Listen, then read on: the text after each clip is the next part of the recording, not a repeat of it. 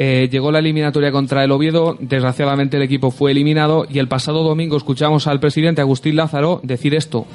Hay que hacer un equipo para poder subir y quedar primero de grupo, que nos da muchísimas ventajas a la hora del play-off y hay que conseguir eso.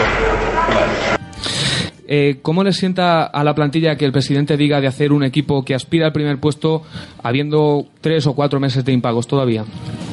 Bueno, pues eso te dice que, que la solución está cerca, ¿no?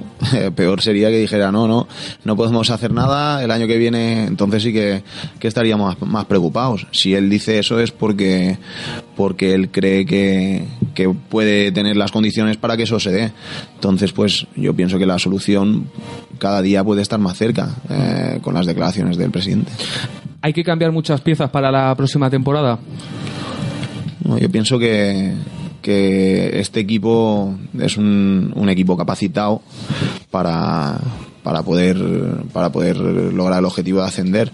Pero bueno bien es cierto eso ya es la secretaría técnica la que la que tiene que, que ver lo que nos ha faltado este año para, para poder conseguirlo. Y yo pienso que el grueso de la planta o sea que aquí hay base para poder conseguir eso pero bueno, si bien es cierto que no, hemos, no lo hemos conseguido este año, también algunas cosas quizás se tendrán que aportar, ¿no? Entonces, yo no soy quien para, para decir lo que falta y lo que no, hay gente que, que trabaja en el club para, para esto y, y, que están muy capacitados y que seguro que, que van a dar en el clavo.